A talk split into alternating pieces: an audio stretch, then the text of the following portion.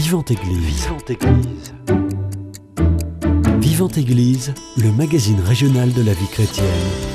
Une émission proposée par Timothée Rouvière. Bonjour à tous et bonjour à toutes et bienvenue dans votre émission Vivante Église sur Radio Présence. Comme tous les jours, on est ensemble pendant une heure pour aborder une actualité de l'Église catholique. Aujourd'hui, nous débutons une série de cinq émissions sur le sens du travail et le sens au travail. Dans cette première émission, nous allons tenter déjà de définir le mot travail et nous allons ensuite interroger le sens qu'il a, euh, son évolution et ensuite son avenir.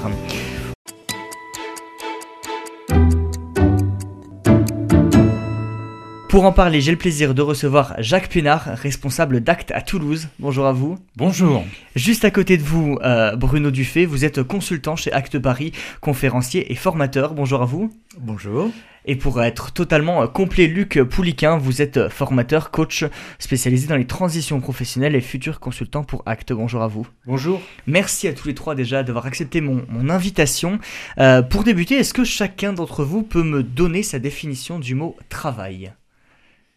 Qui veut commencer Alors moi je peux commencer en disant euh, une chose très simple. Euh, le travail, c'est à la fois une source de revenus, euh, c'est un- une source d'épanouissement, on oublie de le dire, et euh, également c'est une manière d'exister socialement. Voilà, donc je crois qu'il y a ces trois choses qui sont intégrées les unes aux autres et qui sont pas, ils sont indissociables vraiment. Elles sont au même niveau ou Alors justement, c'est peut-être ça qui est intéressant, c'est qu'on verra dans, dans la suite que euh, ces trois notions sont toujours existantes, mais ont des priorités différentes au fil du temps. Et entre les années 80 et aujourd'hui, euh, on ne met plus en priorité les mêmes. Jacques Pénard, votre définition du mot travail? Alors je dirais, je suis plus- beaucoup plus basique, ce sont l'ensemble des activités exercées par une personne euh, qui a pour but de produire des biens euh, ou des services euh, rémunérés ou non rémunérés. Luc Pouliquin, même question pour vous? Bah, moi, j'aime bien me référer à Anna Arendt qui distingue le travail qui est le niveau de- qui permet de subsister, hein, de l'œuvre qui est la- le niveau qui permet de, de s'accomplir et de contribuer à, on peut dire, à la, la co-création. Et puis il y a le niveau de l'action. Mais de manière euh, générale, euh, euh, j'aime bien dire que euh, la dimension intéressante, c'est l'exercice des responsabilités.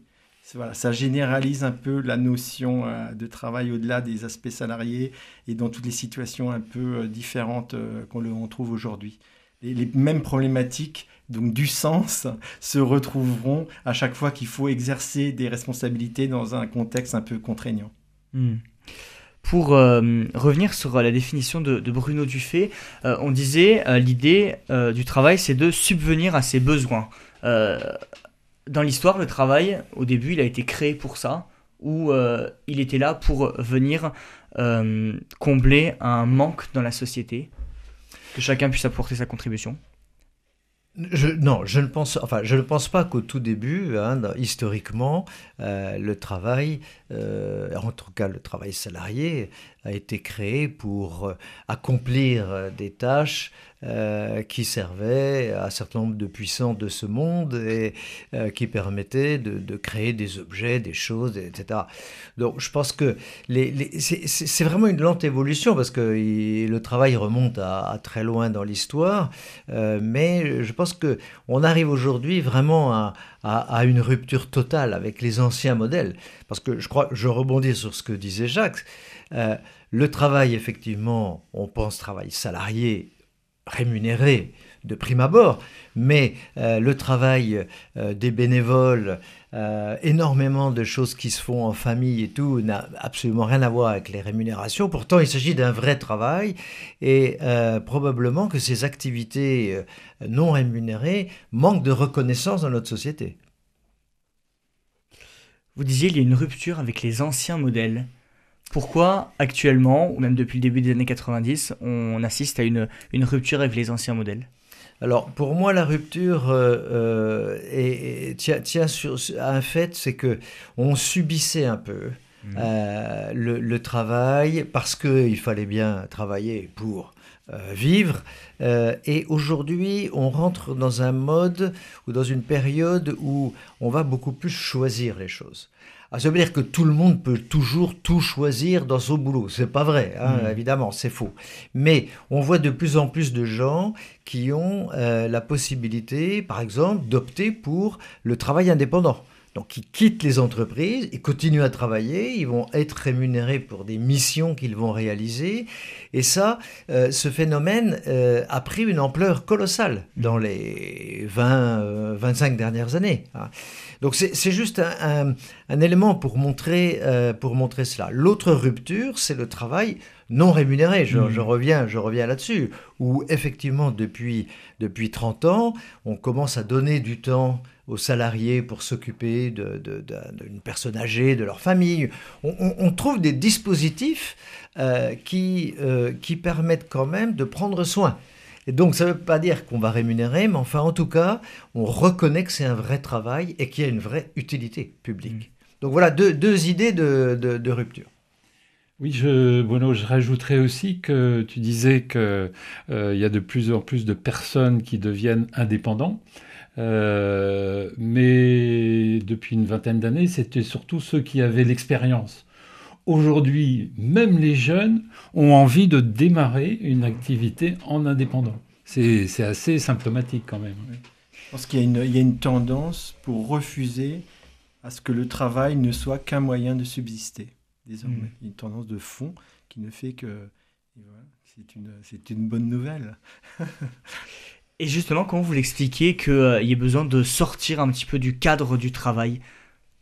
Du cadre ancien euh, du ça, cadre oui, ancien. Oui, oui. Alors moi, je pense que euh, c'est une grande évolution euh, dans, l'histoire de, nos pays, en tout cas les pays d'Occident, on va dire, hein, pour, pour, simplifier, où, on sent que la personne veut s'accomplir de plus en plus en tant que personne individuelle et ne pas trop dépendre euh, de la famille, euh, de la société, du village, du, de la religion, etc. veut exister par elle-même. Et donc, euh, dans le temps, bah voilà, le charpentier disait à son fils, bah, tu seras charpentier, mon fils. Et puis, il y avait des grandes lignées de médecins. Grandes... Mmh. Aujourd'hui, c'est terminé. et on peut même dire que non seulement c'est terminé, mais on voit des gens qui, après avoir été euh, cadres pendant un certain temps, décident de tout plaquer pour devenir électricien, hmm. euh, ou maçon, ou, ébéniste. Donc on sent qu'il n'y a plus ces euh, déterminants sociologiques qui pesaient sur les personnes, et les personnes trouvent leur chemin, ou cherchent et trouvent parfois, pas toujours, mm. euh, leur chemin pour exister par elles-mêmes et euh, mener la vie qu'elles entendent. Jacques Pénard, ça voudrait dire que les individus ne veulent plus être dépendants d'une seule chose, en l'occurrence le travail, et ils ont besoin d'aller puiser leur bonheur et leurs ressources, notamment financières, dans d'autres moyens alors, euh, notamment financière, mais euh, effectivement dans, dans quelque chose qui euh, leur permet de se réaliser d'une façon complète au travail et, ailleurs. Mmh. Oui, oui, tout à fait. L'accomplissement au travail est effectivement un élément assez central. Comme je le disais, on passe beaucoup de temps au travail. Et, euh, euh, mais effectivement, il faut que euh, tout le monde comprenne. Et je pense que les, jeunes nous le rappellent tous les jours. Mmh. Mais le travail, c'est qu'une partie de ma vie. évidemment, une partie assez importante, mais c'est qu'une partie. C'était inentendable il y a quelques. Complètement inentendable il y, a, il, y a, il y, a, 30 ou 40 mmh. ans. Aujourd'hui, ils se disent bon, évidemment, j'ai un travail, ça va me donner une certaine forme d'accomplissement, mais je vais faire d'autres activités à côté qui auront, euh, pour moi en tout cas, autant d'importance. Et finalement, le sens de ma vie, c'est la résultante euh, de ces différents accomplissements dans différentes euh, dimensions.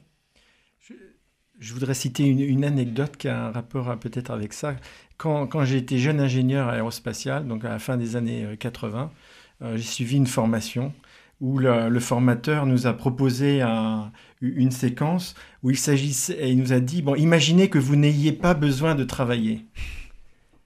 Et euh, c'était tellement euh, difficile à concevoir que euh, personne n'avait rien à dire. Hmm. Voilà. Et ça donne, ça donne à penser sur l'évolution qui, qui y a eu euh, parce que là, je crois que si on proposait ça, si je propose ça dans une séquence de formation, les gens n'auront aucun, aucune difficulté à, imaginer, à mmh. répondre. Nous, on était bloqués parce que euh, c'était un concept, euh, pas besoin de travailler. donc, je crois ça illustre bien mmh. l'évolution qu'il y a eu quand même sur le statut automatique de l'insertion par le travail que, que évoquait. Mmh si je peux euh, simplement dire une chose, c'est que, euh, comme toujours, on a tendance à passer d'un extrême à un autre. Mm. Et je pense que les deux extrêmes sont aussi euh, dangereux l'un que l'autre. Le premier extrême, c'est celui qu'a dit Luc, où on sent que les gens, au dehors du travail, il n'y avait pas grand-chose finalement.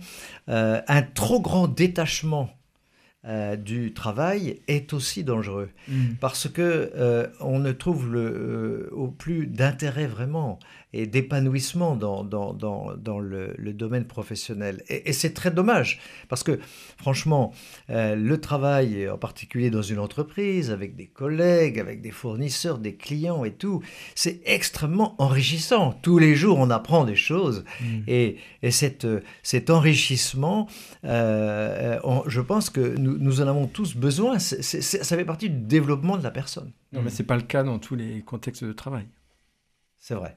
Donc euh, ça fait partie des déterminants du sens du travail. Mm. Que ça soit une occasion de développement et d'apprentissage, en effet.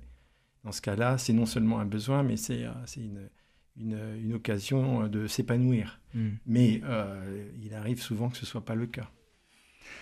Justement, toutes ces mutations que euh, la société, que le monde du travail connaît depuis une trentaine d'années, elles sont possibles aussi parce que le monde du travail lui-même, dans sa structure, est en pleine mutation. Je pense notamment au statut d'auto-entrepreneur. C'était pas forcément possible de se lancer comme ça, sans expérience ou sans euh, grands moyens financiers. Le fait que ça soit possible aujourd'hui, ça change beaucoup de choses c'est la question de l'œuf et de la poule. Hein. Euh, moi, je pense plutôt que euh, le, statut de, micro-entreprise, mmh. c'est son nouveau nom, euh, découle d'une demande. Hein. C'est-à-dire que je, ne crois pas que les, statuts ou les, règles, les choses, etc., vraiment donnent, donnent le là dans, les choix des personnes face à des décisions aussi importantes que celle de, mmh. de travailler d'une manière d'une autre, etc. Non, je pense que plutôt euh, ça a accompagné ce mouvement qui existait avant parce qu'il y avait une demande euh, justement d'épanouissement individuel et le statut est venu euh, l'aider à se réaliser finalement. Mmh. je pense que le changement, comme le disait Jacques, c'est plus seulement des gens d'expérience qui, euh, qui se, se mettent auto-entrepreneurs, mais des jeunes. Parfois, ça étonne hmm. d'ailleurs les, les, plus anciens qui se disent Ah ben j'ai été voir, hein, c'est des jeunes qui, qui, sont intervenus, euh, ils n'ont rien comme euh, canet de recommandation, hmm. et puis ils se lancent, donc ils sont étonnants. Moi, je lis une certaine liberté, beaucoup moins de peur, quelque hmm. part, de ce point de vue-là peut-être accompagné d'un changement de rapport de force au niveau du monde du travail. Hein. Voilà, le, chômage baisse, etc. Mais une peut-être moins de peur que mmh. les générations précédentes et donc une évolution, euh, une plus grande liberté de ce point de vue-là. Oui, je dirais aussi que les jeunes se sont lancés aussi dans dans l'auto-entrepreneuriat parce qu'ils ont eu des exemples qui ont été présentés dans la presse, enfin dans les, mmh.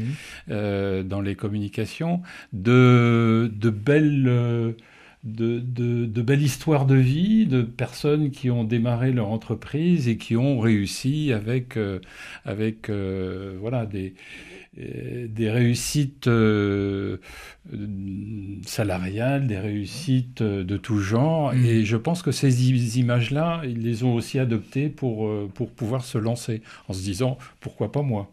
Mm. le, La valorisation des, des startups euh, et va dans le sens que, que tu dis, Jacques. C'est exactement ça.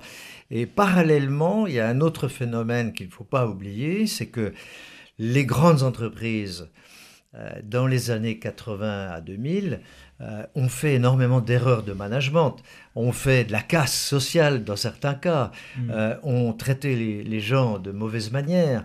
Et quand un jeune a vu son père, son oncle malmené de cette manière-là, mm. il se dit, bon, les modèles grande entreprise, ce n'est pas pour moi, je vais choisir, je vais chercher un autre modèle. Et il trouve là le, modèle en question.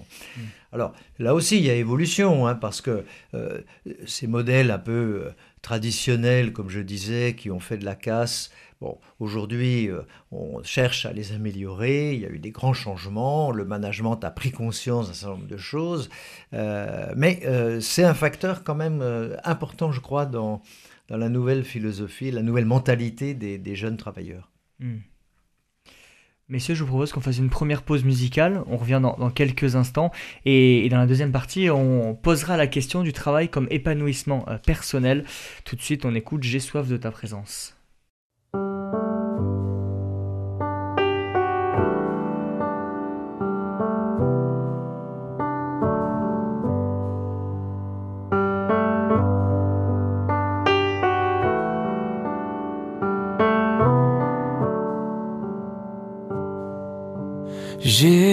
Soif de ta présence, divin chef de ma foi. Dans ma faiblesse immense, que ferais-je sans toi? Chaque jour, à chaque heure, j'ai besoin de toi. Viens Jésus et demeure auprès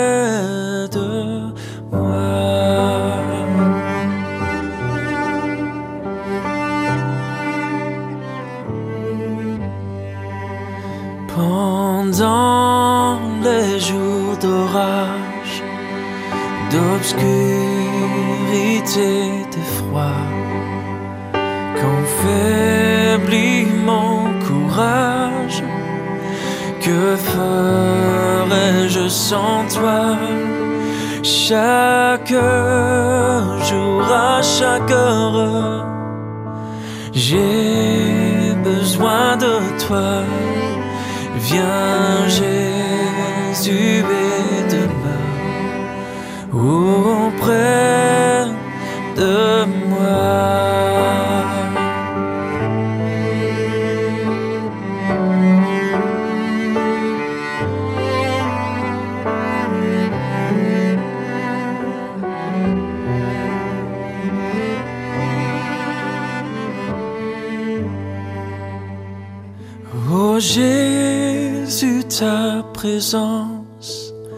C'est la vie et la paix la paix dans la souffrance et la vie à jamais. Chaque jour, à chaque heure, j'ai besoin de toi. Viens Jésus demeure auprès de moi. Chaque j'ai besoin de toi. Viens Jésus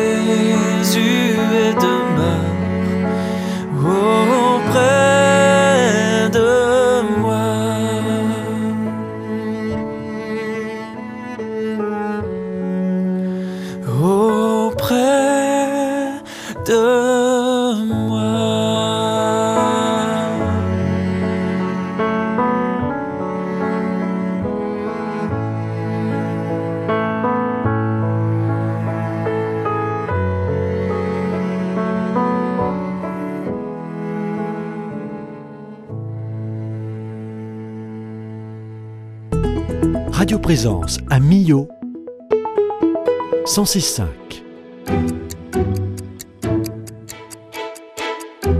Vivante Église, Timothée Rouvière. De retour dans votre émission Vivante Église sur Radio Présence, je suis toujours avec Jacques Pénard, responsable d'Acte à Toulouse, euh, Bruno Dufay, consultant chez Acte Paris, conférencier et formateur, et Luc Pouliquin, formateur, euh, coach spécialisé dans les transitions professionnelles et futur consultant pour Acte. Euh, Luc Pouliquin, dans la première partie, on a abordé la question du sens du travail, mais il est aussi important d'aborder la question du sens au travail. comment on pourrait le, le définir? Il y a peut-être plusieurs composantes dans ce sens au travail alors écoutez, euh, d'abord la, distinction, j'ai un peu de mal, c'est un peu, on peut, euh, certains chercheurs l'ont fait, ont cherché à différencier la sensation de cohérence et d'alignement intérieur qu'on peut ressentir et on peut appeler ça le, sens au travail et distinguer du sens du travail, c'est euh, le sens qui se dégage quand j'en parle par exemple ou quand je le, quand je le fais. Mais euh, disons que pour moi, les, deux, les deux termes sont, sont trop, trop proches pour mmh. qu'on puisse... Euh, voilà, euh, il me semble que ce qui est important pour introduire le, sens du travail, c'est, dans mon expérience, c'est que le sens du travail, c'est un peu comme la santé, c'est-à-dire mmh. qu'on s'en rend compte quand il y a un pépin. Voilà, donc l'expérience première du sens du travail, c'est une expérience de perte de quelque chose qui ne va pas. Et, donc après, on cherche à restaurer le sens. Hmm. Et, euh, et, donc on a, on a bien discuté et curieusement avec Bruno, euh, donc on, on, a une grille euh, de, des, des, des, acceptions du mot sens, hein, des différents sens du mot sens qui sont intéressants à balayer pour justement se donner des idées de ce que veut dire cette perte de sens ou cette recherche de, de sens au travail. Et pour moi, le premier, euh, le premier niveau de sens, eh bien, c'est euh, euh, celle qu'on a dans l'expression les cinq sens, hmm. l'empire des sens, donc dans le domaine de la perception. Et, et donc, pour moi, c'est important de dire que qu'est-ce que ça peut être la, la, recherche de sens ou au contraire la perte de sens dans le domaine de la, de la sensation. C'est justement quand le travail devient trop virtuel. Voilà. Et moi, je relis ça euh, comme une composante de ce qui peut être vécu et, euh, exigé par les jeunes en termes de, besoin d'expérimenter le, monde comme euh, acteur, le besoin d'expérience et le besoin d'être relié au monde, d'être voilà, et de voir le résultat concret. Et concrète, en fait, dans le travail, si les gens ne comprennent pas le, résultat de leur travail, concrètement, s'ils ne touchent pas du doigt, eh bien, il y a une difficulté supplémentaire qui s'introduit. Et mm. si on veut euh, donner du sens, il faut essayer de, relier le travail au, monde. Vous disiez, euh, c'est trop virtuel, c'est-à-dire que les gens ne voient pas concrètement euh, qu'ils créent quelque chose, c'est ça? Voilà, Bruno nous parlait tout à l'heure de, de, l'intelligence artificielle et mm. tout ce que ça, qui pourrait remplacer aussi du, travail, du travail d'école blanc. Mais effectivement, je pense que le travail, c'est un, avec la, digitalisation, on, a observé effectivement une virtualisation euh, du monde du travail, du monde par ailleurs, hein, mais du monde du travail, et c'est une difficulté. Et euh, par exemple, donc là, euh, quand on a vu dans, dans, les phases de confinement avec la crise sanitaire, etc., les outils merveilleux de télétravail, etc., eh bien, il s'agit quand même, euh, il y a une perte là de, euh, de, relations directes, il y a une perte euh, et qu'il s'agit de compenser. Hein, mmh. il s'agit pas, le télétravail c'est super, mais on a une perte de contact physique et qui, qui si elle est trop grande, peut induire des, des, problèmes. Voilà. Donc effectivement, je pense que le, le, le, monde du travail est de plus en plus virtuel et c'est une difficulté potentielle. Mmh. Je poursuis. Effectivement, euh, cette première euh, signification du, sens euh, au travail très importante, c'est de concrétiser les choses. Hein.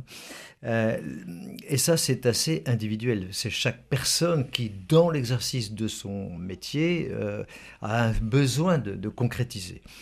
Euh, il y a une deuxième euh, euh, signification dans le mot sens, c'est l'orientation, c'est-à-dire où va-t-on? Mmh. C'est très bien, on travaille, on est toute une équipe, toute une entreprise, et, dans quelle direction allons-nous? Et ça, c'est en fait de comprendre quelle est la trajectoire de l'entreprise. si je ne comprends pas ce qui se passe, pourquoi des décisions stratégiques sont prises, pourquoi Mm. on change de cap, etc., je suis complètement euh, perdu. Hein, voilà. Donc dans, dans ce deuxième, euh, dans cette deuxième acception, ça remonte à ce moment-là à une responsabilité managériale qui doit expliquer. Alors, euh, effectivement, est-ce qu'elle prend assez de temps euh, pour expliquer suffisamment en détail à tout le monde, du haut en bas de, de la pyramide, dans quelle direction euh, l'entreprise va? Donc ça, c'est la deuxième euh, idée. Oui, alors je l'illustre là, ce, ce- ce- ce domaine de la direction et de l'orientation. Les expressions, hein, donc c'est dans le sens des aiguilles d'une montre, on est dans le domaine de l'action. Mhm. On donne une direction, euh, c'est le domaine du, du mouvement, du déplacement. Et donc en plus de ce que tu viens de dire, Bruno, sur le, le besoin de visibilité, hein, de vision dans l'entreprise, et souvent, effectivement, les managers disent, non mais la vision, je l'ai déjà donnée, euh, Mhm. c'est bon. Non mais euh, il il y a toujours une attente, non seulement pour donner la vision, euh, la vision un peu euh, euh, au niveau de l'entreprise, mais de faire le lien, de décliner cette vision avec le travail de chacun. C'est ça qui va donner du sens. Et l'attente, plus généralement, c'est la capacité à se projeter. Et ça, c'est dans le domaine de la direction. Si je suis par terre et que je ne sais pas dans quelle direction je, je dois aller ou je peux aller, voilà, je, je ressens une, une- une perte de, de sens, de Mhm. direction. Et euh, voilà, c'est le, deux- c'est le deuxième niveau. Voilà, exactement. Deuxième, troisième niveau, euh, on pourrait appeler cela la, la finalité finalement. À quoi ça sert? Là, c'est un petit peu différent.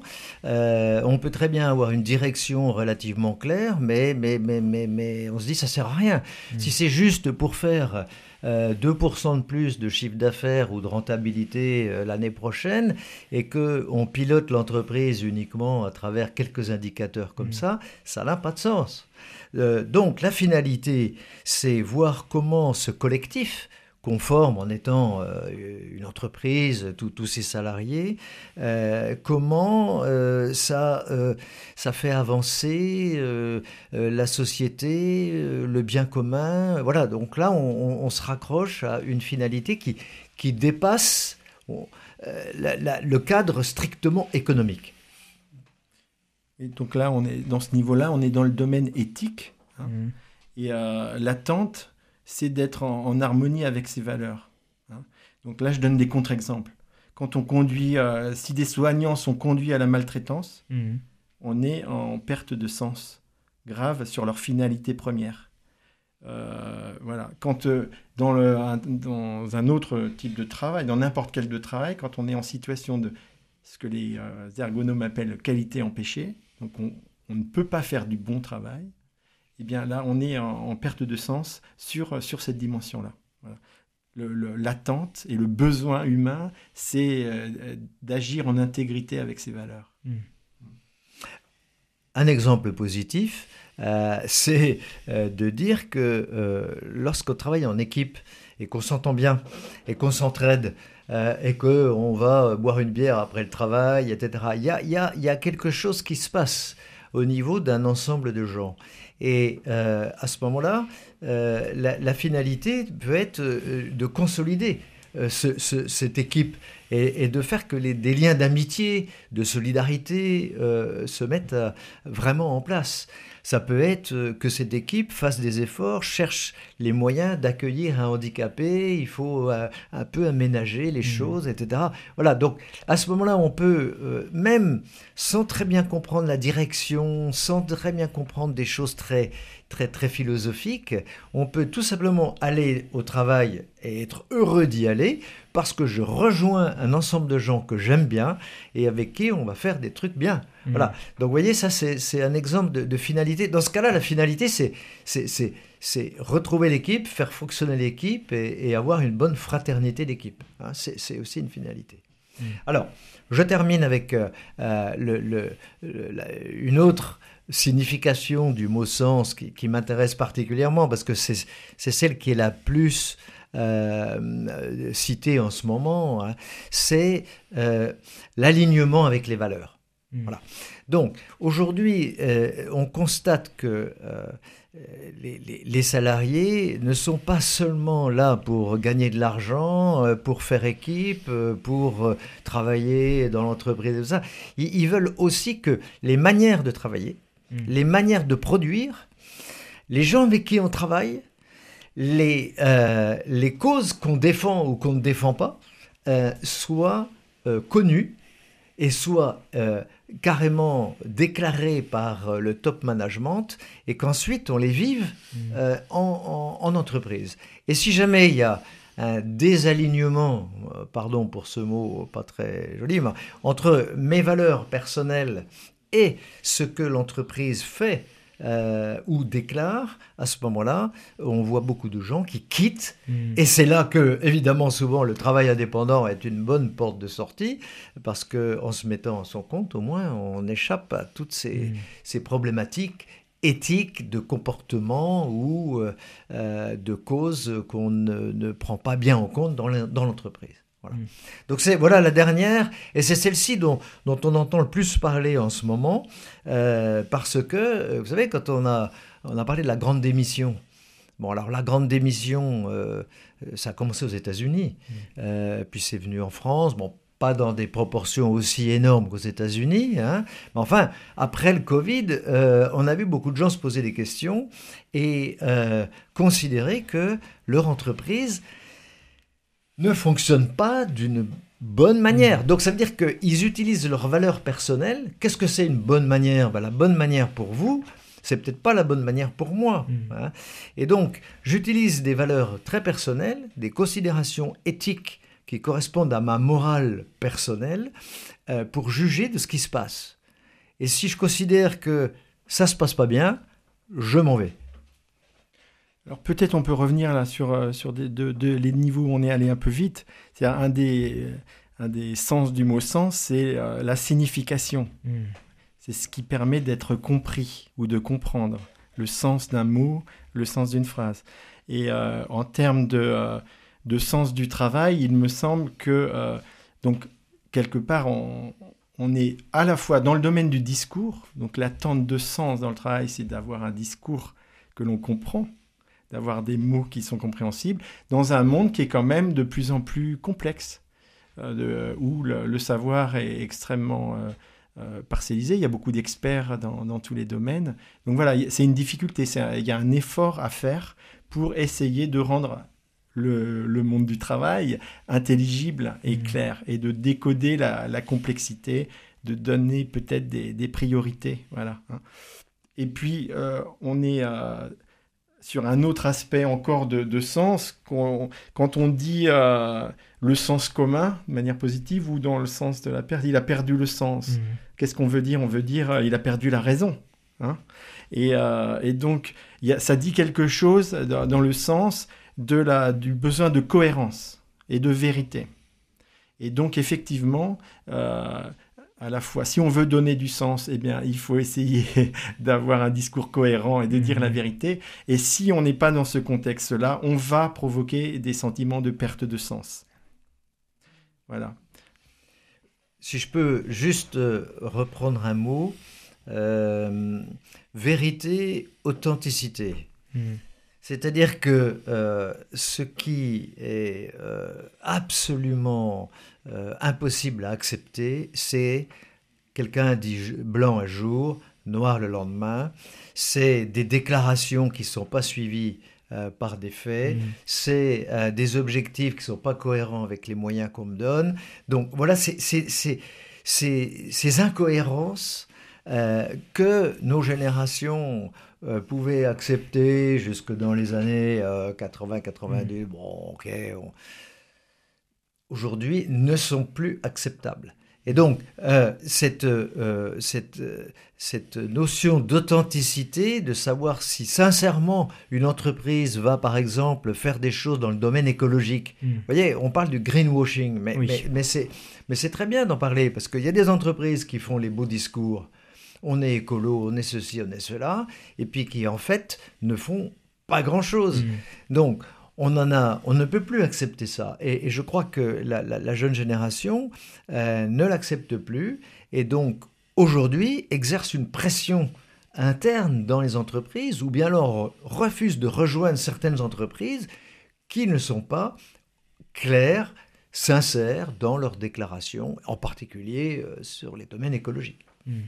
Je, je, peux que renforcer euh, dix mille fois ça, parce que le, il me semble que l'enjeu, un des enjeux majeurs, que ce soit dans le travail ou dans le monde d'aujourd'hui, c'est la confiance.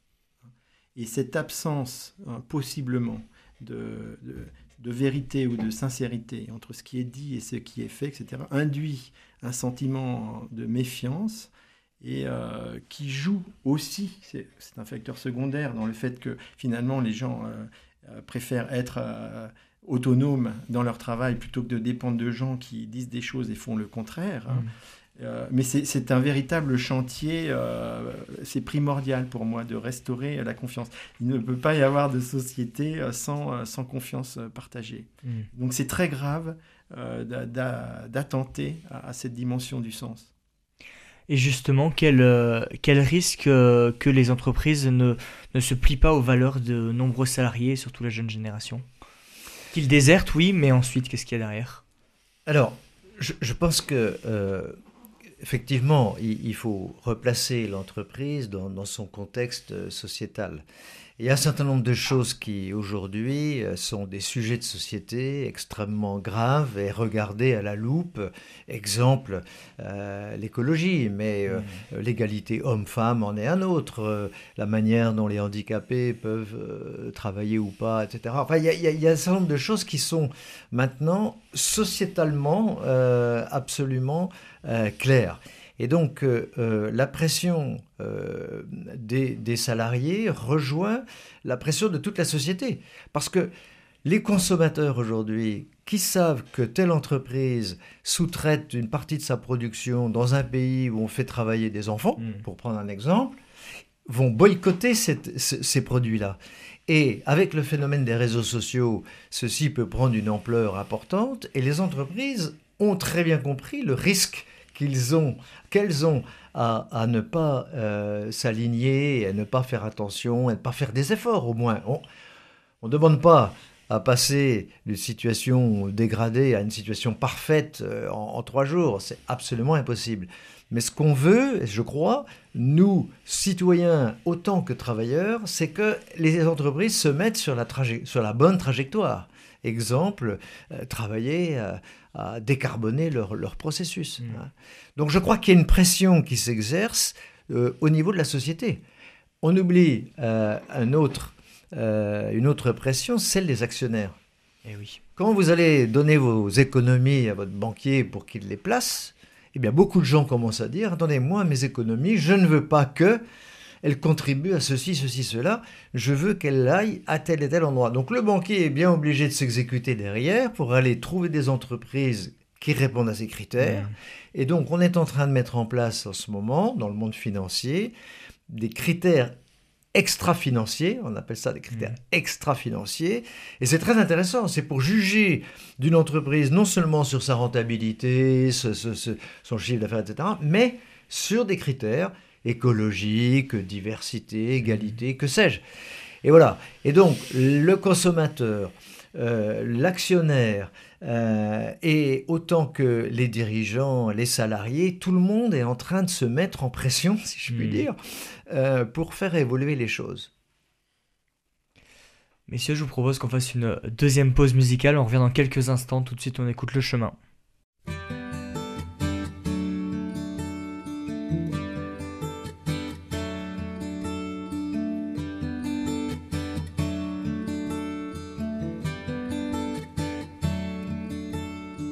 Jour où l'aube éprouve mon cœur et mes pensées, lorsque sa lumière me trouve envahi de mes péchés, plus rien pour me défendre et rien pour me cacher.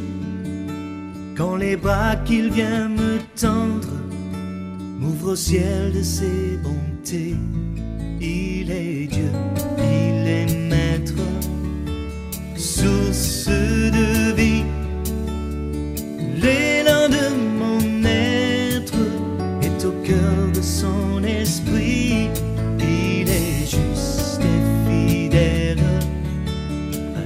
de compassion au milieu de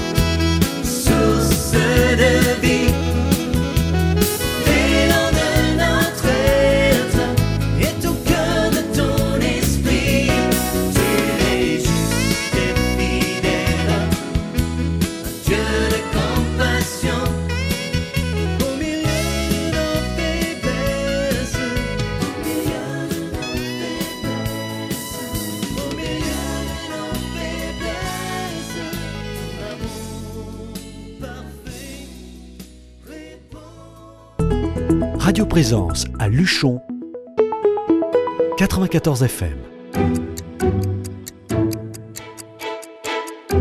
Vivante Église, Timothée Rouvière. De retour dans votre émission Vivante Église sur Radio Présence, je suis toujours avec Jacques Pénard, responsable euh, d'Acte Toulouse, Bruno Dufay, euh, consultant chez Acte Paris, conférencier et formateur, et euh, Luc Pouliquin, formateur, coach spécialisé dans les transitions professionnelles et futur consultant pour Acte. Jacques Pénard, quels sont les, critères pour que chaque salarié, salarié ou non, ça dépend de l'activité, donne du sens à son travail? Alors, on dit que ce qui est important pour une personne, c'est l'épanouissement, mais c'est ce qu'on veut lui faire croire. Euh, je vais être un petit peu dur. L'épanouissement, c'est un plus. Euh, le minimum pour euh, la personne, je pense que c'est l'é- l'équilibre personnel. Et l'équilibre personnel euh, dans le monde du travail, euh, ce sont plusieurs critères qu'il faut atteindre. Alors, il y a les critères exogènes et les critères endogènes. Les critères exogènes, euh, on en a parlé tout de suite euh, avec Bruno, euh, c'est l'entreprise, la structure de l'entreprise. Euh, comment est-ce qu'elle est organisée? Quelle est sa finalité? Comment, comment je, je me situe, moi, par rapport à ce que me propose l'entreprise d'une façon générale? Quelle est son organisation? Euh, euh, voilà, les bureaux, comment c'est organisé, etc. Ça, c'est un premier critère euh, exogène. Le deuxième critère, c'est l'environnement euh, social de la personne, c'est-à-dire ses collègues, les relations qu'elle a avec les personnes qui sont autour d'elle. Mmh. Est-ce qu'elle va boire le café? Est-ce qu'elle est contente d'aller boire le café avec les autres personnes? Voilà. Comment elle se situe aussi dans son environnement euh, de relations sociales dans l'entreprise. Le troisième critère exogène, c'est la relation avec la hiérarchie comment, euh, comment euh, je me situe dans la relation avec euh, la hiérarchie? Est-ce qu'elle me porte? Est-ce qu'elle m'accompagne? Est-ce qu'elle me remercie? Est-ce qu'elle me donne un bon salaire? Voilà. Quelle, quelle est cette relation? Est-ce que j'ai du respect? Est-ce que euh, la hiérarchie, même si la hiérarchie aujourd'hui est de moins en moins importante, elle existe toujours un petit peu. On a mmh. toujours, quand on est dans, l'environnement de salariat, on a toujours une relation hiérarchique.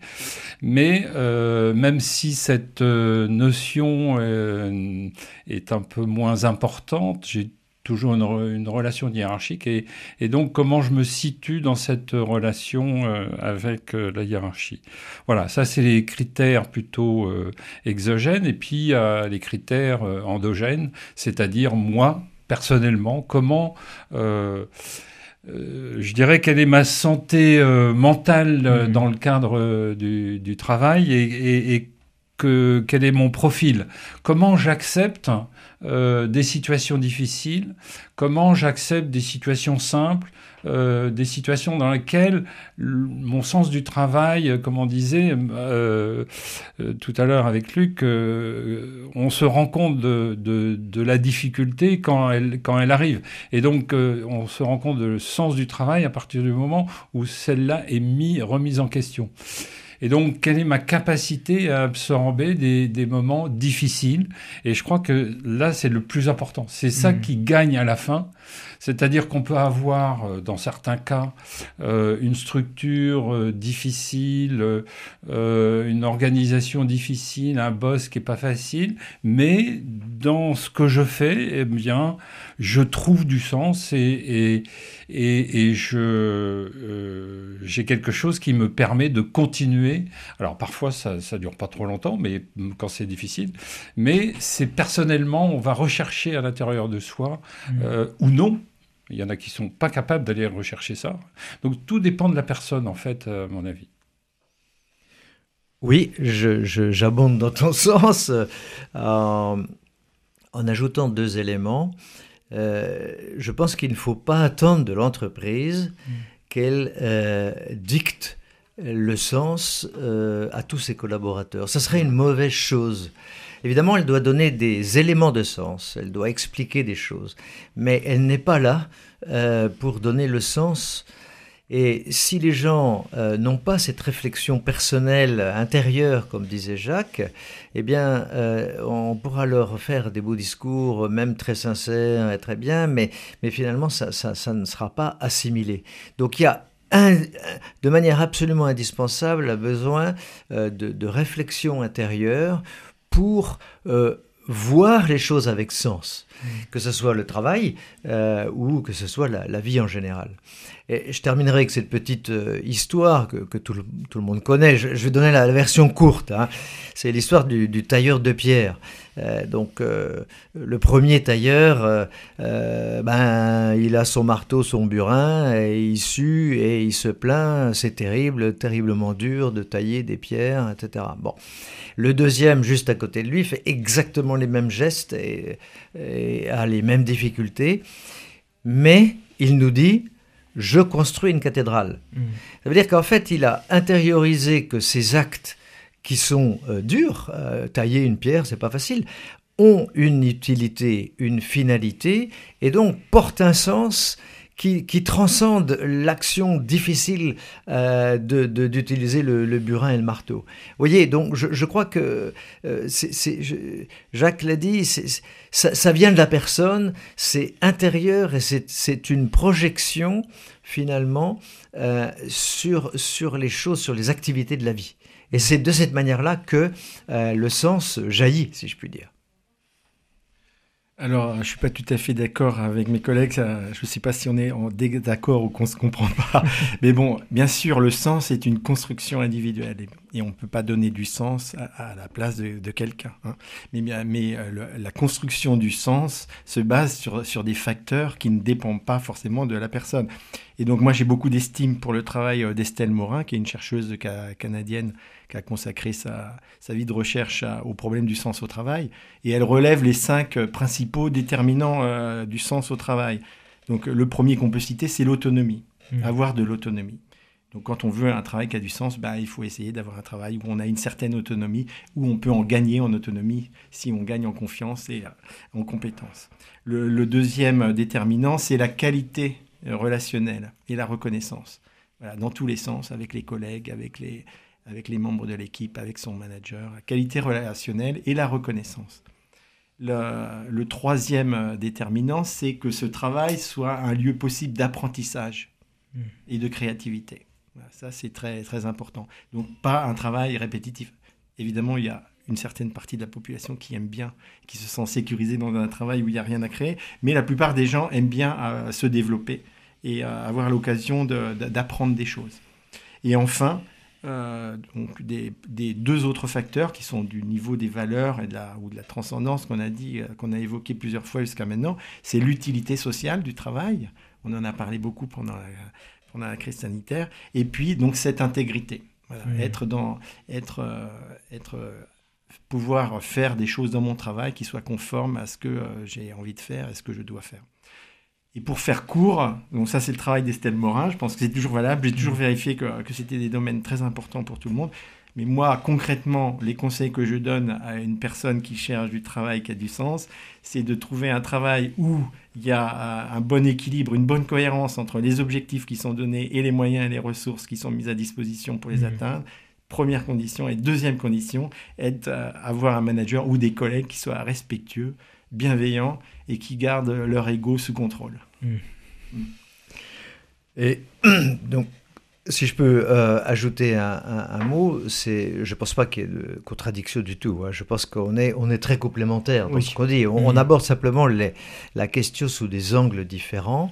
Et euh, donc chez Act, nous avons une, méthode extrêmement euh, précise pour aider les gens justement à se reconstruire et à chercher en eux-mêmes euh, qui ils sont pour pouvoir justement faire ces choix. Choix euh, d'entreprise, choix de valeur, choix de ceci, choix de cela. Donc ces, éléments ne sortent pas euh, de, des discussions sur les réseaux sociaux. C'est vraiment interroger le, fort intérieur des personnes et c'est ça que notre méthode chez ACT permet. C'est ce qu'on appelle les dix points clés. Hein et euh, c'est quelque chose qui euh, euh, permet à chaque individu de construire les critères qui vont lui permettre d'avoir un sens par rapport à ce qu'il va faire de l'évaluation de l'entreprise auprès desquelles il va postuler. Et les dix points clés de chaque personne sont toujours tous différents. Voilà. Et on terminera sur cette belle publicité pour euh, Act, parce que tous les trois vous euh, participez, ou en tout cas vous participerez prochainement euh, aux, activités de Act. Merci beaucoup à tous les trois d'avoir pris le temps, d'avoir fait le déplacement pour cette émission, et on espère que les auditeurs arriveront, dès l'écoute de cette émission, à redonner un petit peu de sens à leur travail. Merci à vous auditeurs d'être fidèles à ce rendez-vous quotidien Vivante Église. Si vous souhaitez réécouter cette émission, elle est d'ores et déjà disponible sur notre site internet www.radioprésence.com ou en rediffusion ce soir à 21h. Passez une très belle journée à l'écoute de notre antenne. Merci beaucoup. Merci. Merci à vous. Cette émission est disponible sur CD. Commandez-la en téléphonant au 05 62 48 63 00 05 62 48 63 00 ou par mail à contact radioprésence.com.